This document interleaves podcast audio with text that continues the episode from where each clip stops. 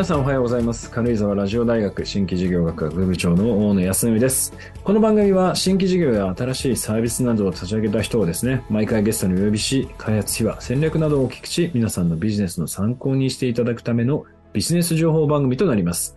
改めまして、パーソナリティは大野康則です。よろしくお願いいたします。今日のね、ゲスト、まあ正直言うと名前は多分ね、皆さん全員知ってると思います。知ってるんですけれども、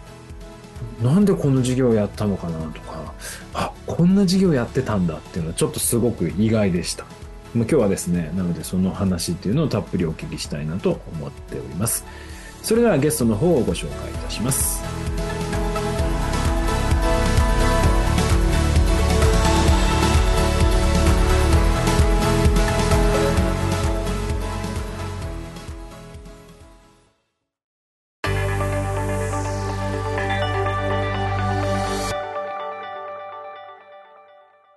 えー本日のゲストはですね、東芝インフラシステムズ株式会社ロボティクス物流システムソリューション営業部の部長であります、ゆいひでとさんにお越しいただきました。よろしくお願いいたします。よろしくお願いいたします。あの、私自身、まあもちろん東芝という会社は、あの、名前はもちろん知ってますし、事業内容を知っているつもりだったんですけれども、実はあの、このはい。インフラあシステム、まあ物流をやってるっていうのは実は知らなかったんですけれども、今どういうことをやっているう会社なんでしょうか？えーっと、そうですね。我々の事業部がですね、あの、メカトロニクスが非常に強くてというか、あの、皆さんのあんまりこう知らないところにですね、あの、機械を入れて、まあ、縁の下も力持ち的にですね、あの、装置を収めさせていただいているところです。で、多分皆様のこう、お目にするので、一番あれなのは自動改札とかですね、ああいった、あの、機械を、えー鉄道事業者様の方にお入れしたり、あとは郵便局のですね、仕分け機だったり、あとは銀行さん、日本銀行さんの、えっ、と、紙幣処理、まあ、監査の機械であってっていうのを、まあ、50年以上ですかね、かけてやらせていただいている事業です。まあ、ただご存知のように、あの、紙媒体が、あの、紙のハンドリングだったり、そういったメコトロが強い事業部なんですけども、まあ、そこがかなり、その媒体が減ってくるということで、あとは、まあ、社会のお困りごとっていうと、やっぱり物流が、あの、昨今、非常に人手不足だということもありまして、えっ、と、5年ぐらい前からですね、そういった物流の、えーとソリューションを、えーとあのご提供できないかということで始めさせていただいた。基本的には、えっ、と、最初に申し上げたような、えっ、と、技術をベースに、それはロボットであったり、システムの方に、えー技術を入れて、え流事業者様のお困りごとを解決しようということで始めさせてもらっております。はい。なるほど。で、そんな、まあ、あーなんか、最近、まあ、中国の企業さんとこう連携をされて、えー、これからこう事業っていうのをこう展開されていこうとされているのかなと思うんですけど、はい。具体的にこの中国の企業とはどういう取り組みをされようとしているんでしょうか？えーっと、中国のですね、から、まあ、あるシステムを購入してですね、一旦まあ勉強して、まあ、他のユーザー様の方に、えっと、ご提供にしかな、させていただいたんですけども、まあ、やはりソフトは自分で作った方がいいなということもありまして、あの、棚搬送ロボットシステムっていうのは、まあ、メインの、えっと、ソリューションなんですけど、まあ、ご存知、まあ、あの、アマゾンさんの牙をちょっとイメージしていただければいいんですけども、まあ、EC とかでオーダーが来た荷物を、まあ、あの、ピッカーっていうか、ピッキングされる方のところに、えっ、と、あの、AGV と棚で運んできて、必要なものをまあピックして、まあ、その後出荷に回すみたいなシステムなんですけども、それの、えっ、と、ハードウェア部分をですね、まあ、彼らから、まあ、安く買うということで、まあ、一部出資をして、えー関係を、えー持たせていただいております。で、そのソフトウェアについては、まあ、我々の、えー開発する部署ですね、開発して、えっ、と、お客様の方にご提供しようということで今開発してます。今年度中には、あの、自前のソフトが出来上がる予定ですので、まあ、今後販売する、えっ、と、棚搬送ロボットシステムに関して言うと、まあ、我々のソフトウェアを搭載して、えー販売していければな、ということです。はい。まあ、こう今、世界中でこう物流っていうのは様々なこう課題があり、取り組んでいる企業さんたくさんいらっしゃるのかなと思うんですけれども、その中でこう中国の企業、まあ、今回の企業さんを選ばれたというのはどういった点があったんでしょうか？えーっとですね、投資するにあたってですね、まあ、我々のその戦略に合う、会社を、まあ、数社、まあ、最初は100社とかだったんですけど、だんだんショートリスト化してきて、まあ、6社ぐらいにこう絞りました。で、まあ、その中でこの手の、えー、なんていうんですかね、システムやられてるのは、中国のベンダーさんがかなり多くですね、まあ、ほとんど残ったのは中国のベンダーだったと思うんですけども、まあ、我々のその戦略っていうんですかね、ハードウェアすごく安く買うし、まあ、さらにそのハードウェアの、えー、動かすところを、まあ、かなりオープンにしていただかないと、まあ、我々のソフトに乗らない、動かせないので、まあ、そこであったり、あと、他にラインナップですかね、他のソリューションも持っているところであって、まあ、そういったことを加味して、あの、ムシニーっていう中国の会社なんですけども、そちらに出資をさせていただくことにしました。はい。なるほど。ちなみに、あと今、中国以外でなんか注目をしている国とか、えーどのあたりが？そうですね。あの、まずはですね、今、あの、ご説明したようなシステムを、まあ、日本国内で、まあ、売っていくというのが、まあ、第一目標なんですけども、まあ、全体に、えー全世界見渡すとですね、やっぱりこの、米国であったり、欧州というのは非常に市場としては大きいので、まずは日本で、あの、商売をしっかり固めて、で、次はアメリカの方、北米の方に出ていければな、というふうに思っております。はい。なるほど。まあ今、そのセキュリティ自動化システム事業部の中では、その自動化のシステムですとか、セキュリティシステムとかっていうのはいろいろあると思うんですけども、この中でこうメインとなっている、あの、製品っていうのは、どん、えっと、一番今あれですかね、規模的に大きいのは、あの、先ほど申し上げた自動改札であったり、うんあの、え英検発行機であったり、まあ、券売機、そのハードウェアを軸に、まだ最近ですとソフトウェアですと、その特急券の予約システムだと、ちょっと上位券もやらせていただいてるんですけども、そこが一番規模としては、えー大きいですかね。まあ、逆に言うと皆さん、お目にすることが多いシステムなのかなというふうに思ってます。はい。これはあの、どういうこう技術を、この東芝では持たれているんですか？えっと、我々のですね、えっと、事業の、まあ、コア技術っていうと、まあ、先ほど言ったちょっとメメカトロっていうか、メカニカルな部分であったり、まあ、あとはそのセンシングであったり、あとは認識ですかね。まあ、その辺の技術が、ええまあ、コア技術になってますんで、まあ、その応用系っていうことで、まあ、我々のその今やっている物流ソリューションっていうのを、まあ、始めようと思った次第で、はい。確かにそのセンシングですとか画像処理とかの技術が優れてないと、駅改札とかだと 0. 何秒の世界ですもんね。そうですね。まあ、あの、最近、かざして。はい。あの、紙媒体がちょっと減ってきたんですけど、まあ、あの、新幹線の時間っていうと、まあ、3、4枚入れて、ひょひょっとなんか、ハンドリングして出てくるとかですね。まあ、ちょっとからくりの面白いメカニカルだと思うんですね。は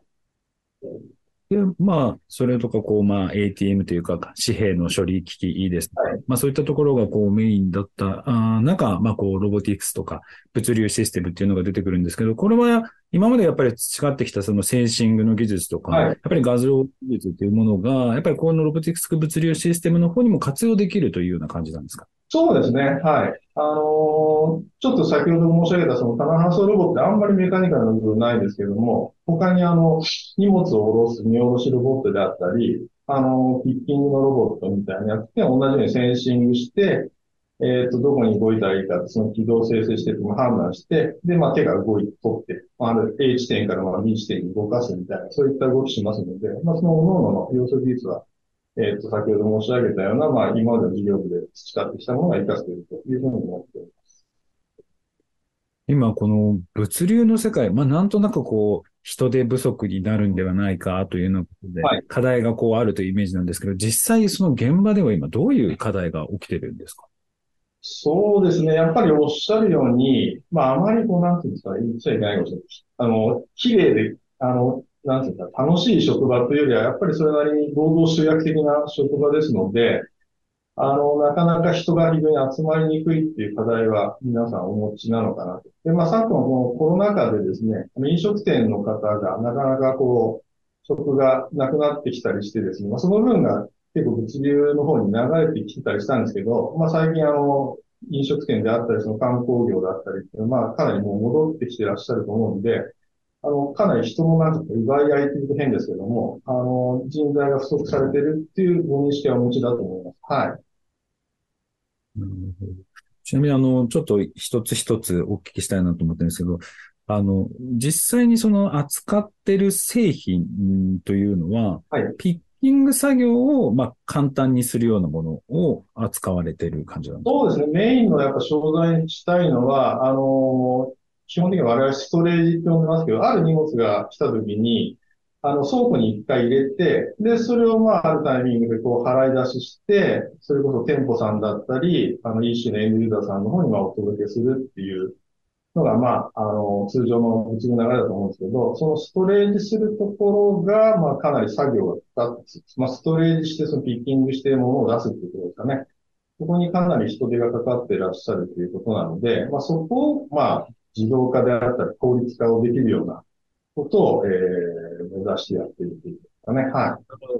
まずなんかメーカーからとか何か物が送られてきたときに、はい、それをトラックからまず倉庫に移すところも、はい、そこも自動化するんですか？倉庫に入れた後管理して払い出すところを自動化する感じですかね。まずね。はい。で、この、なんだろう、預かって、それをなんか棚にこう入れるのも、なんかこう自動でこう進んだりするんですか？そう、自動そのものって先ほど言ったピッキングロボットみたいなのが使えればできなくはないんですけど、まあそれはステップバイステップで、まずは人手で入れていただくような感じになるので、うん、まあそれも簡単にですね、あの、入れられるようにして、まあ、取り出すのも、まあ、あの、人がこう、ピッキングして歩いて、必要なものを、商品をまあ、こう、集めたり今しているところ、まあ、そこの部分は少なくとも棚搬送だったりで、を使って、えっ、と、作業としてなくして、で、それも間違えないように、まあ、その棚から適切なものをまあ取り出せるような仕組みをやって、で、それで出荷する箱にまあ入れるっていう、そそんな感じですかね。うん、はい。で、こう棚からこう物を持ってきて、そこから今度はピッキングロボットみたいなのに手渡す感じなんですか、まあ、例えばそのピッキングのロボットに手渡せればいいな。まあ、あの、ロボットって結局100%ってどうしても取れないので、まあ私どもで言うと WES っていうその倉庫管理システムみたいなものを作っておりまして、まあ、取れるもの、ロボットで取れるものと取れないものをまあ瞬別して、まあ、ロボットに取れるやつはまあロボットの方にこう棚を持っていくし、やっぱこうとても難しくて取れそうもないものはその人手の作業の方に今持ってくるみたいな、まあ、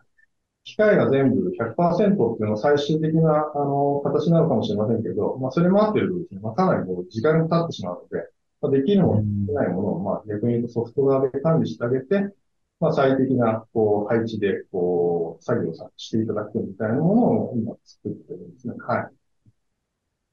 なるほど。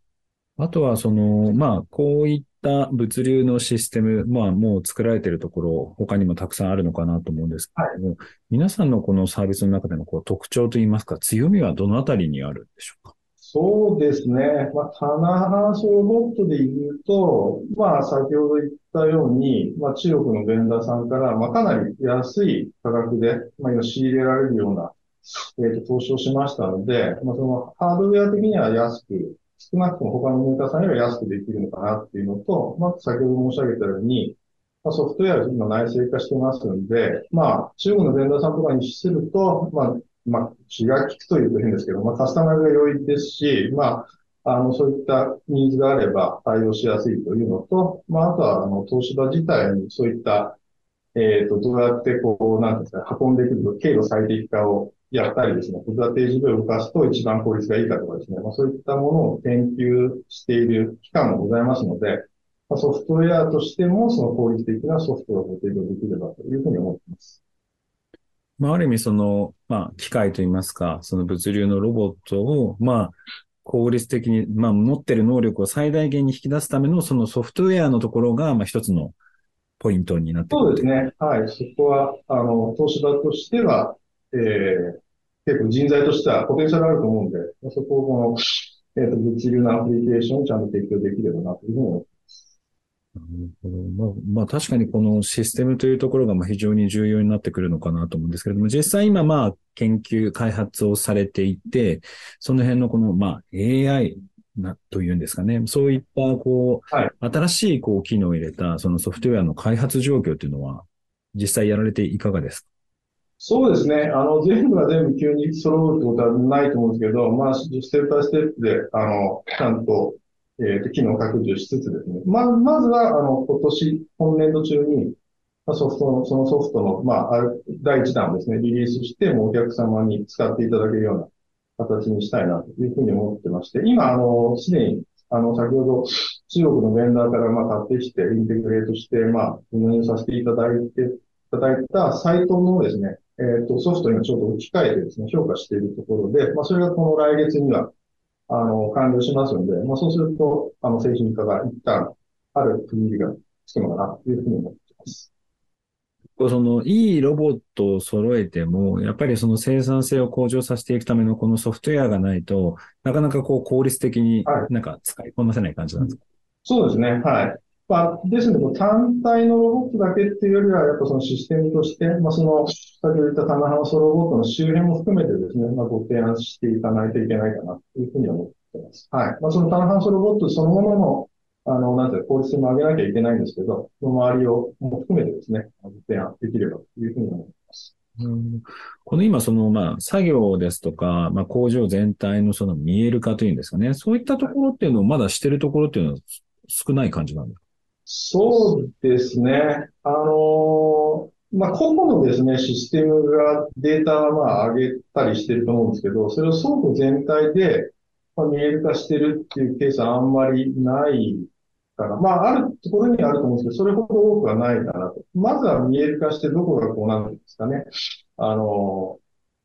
効率的じゃないのを、まず把握して、そこをまあどう自動化していったり、あの、いろんなシステム入れていきますかっていうところで、こう、お考え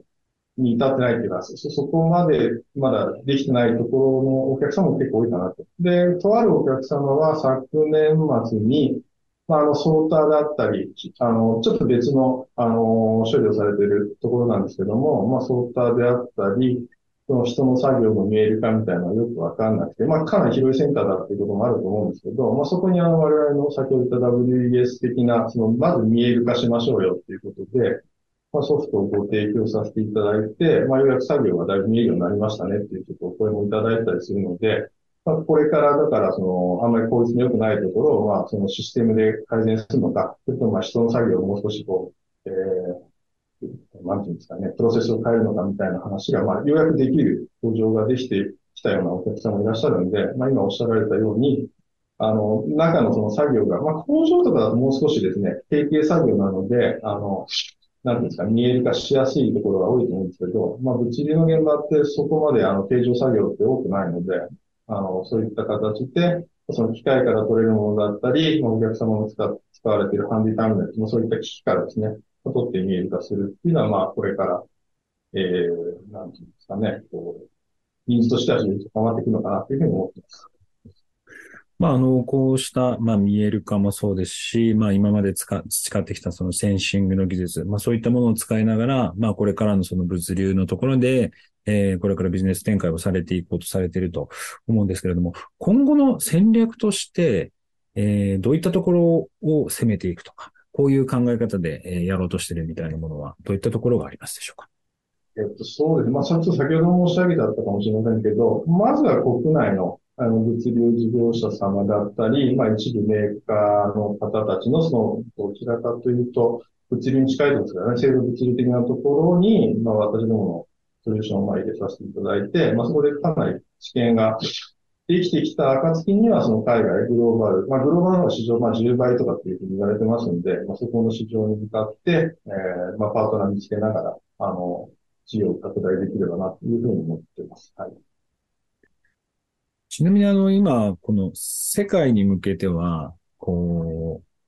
東芝インフラシステムとしては、こう、日本でまずやって、その後こう、まあ、北米ですとか、はい、そういう大きいところにもチャレンジをされていくと。そうですね。はい。まあ、これからっていう感じですけど、まあ、あとはですね、私の方で言うと、先ほど、ちょっとまあ、郵便の機械だったり、あの、銀行系の探査機っていうのは、結構グローバルの方で、あの、仕事をさせていただいてたりするので、あの、特に郵便の方ですけれども、その郵便事業者様の方に我々の機械を入れたチャンネルをちょっとコンタクトしてですね、そういうニーズがないかっていうニーズ調査とかも始めてますね。はい。いや、でもまあ、これからもう間違いなく大きくなる市場ですき、個人的な気になってるのはやっぱり中国がやっぱりものすごく 市場として大きくなってくるんじゃないかなと。そう中国はですね、あの、どちらかというと今、あの、私の出資した会社がもうすでに地場で、なんベスト5には多分入っていると思いますので、まあそこが、まあ彼ら自分の製品を売っていくと思います。まあただ、もう先ほど言ったようにピッキングのロボットだったり、そういうのはちょっと持ってないので、まあそういう意味では、その彼らが持ってないラインナップが中国で、まあ、役に立つのであれば、あの、協業して、まあ彼らに言っていただくっていうのは、まあプランの中にはあります。はい。ちなみに、こう、まあ、いろんな今、あの、メディアでも報道されていて、まあ、これから物流で本当にいろんな問題があって、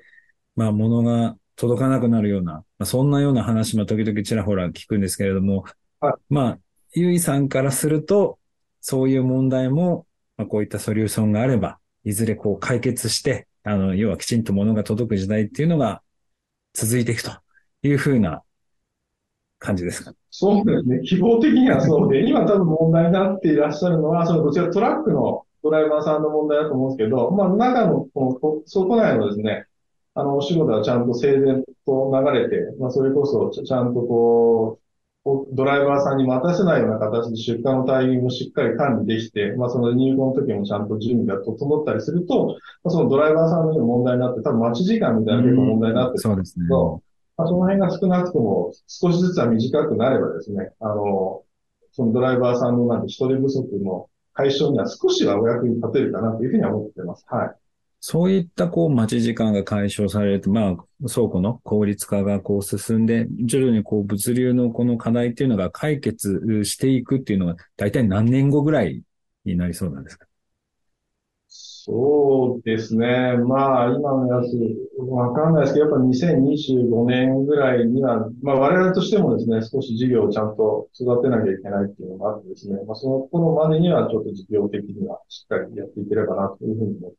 はい。なるほど。ありがとうございます。えー、まあまあ、物流ね、私たちの本当に生活には必要不可欠で、やっぱりこうしたサービスとか技術っていうものが発展していくことで、まあ、社会の課題を解決でき、私たちの生活っていうのが、まあ、より豊かになっていくんだなということをちょっと今日改めてお話をお聞きして、あの、感じました。今日は大変勉強になりました。ありがとうございます。えー、本日のゲストはですね、東芝インフラシステムズ株式会社ロボティクス物流システムソリューション営業部の部長であります、ゆい秀人さんにお越しいただきました。ありがとうございました。あありがとうございました。失礼しま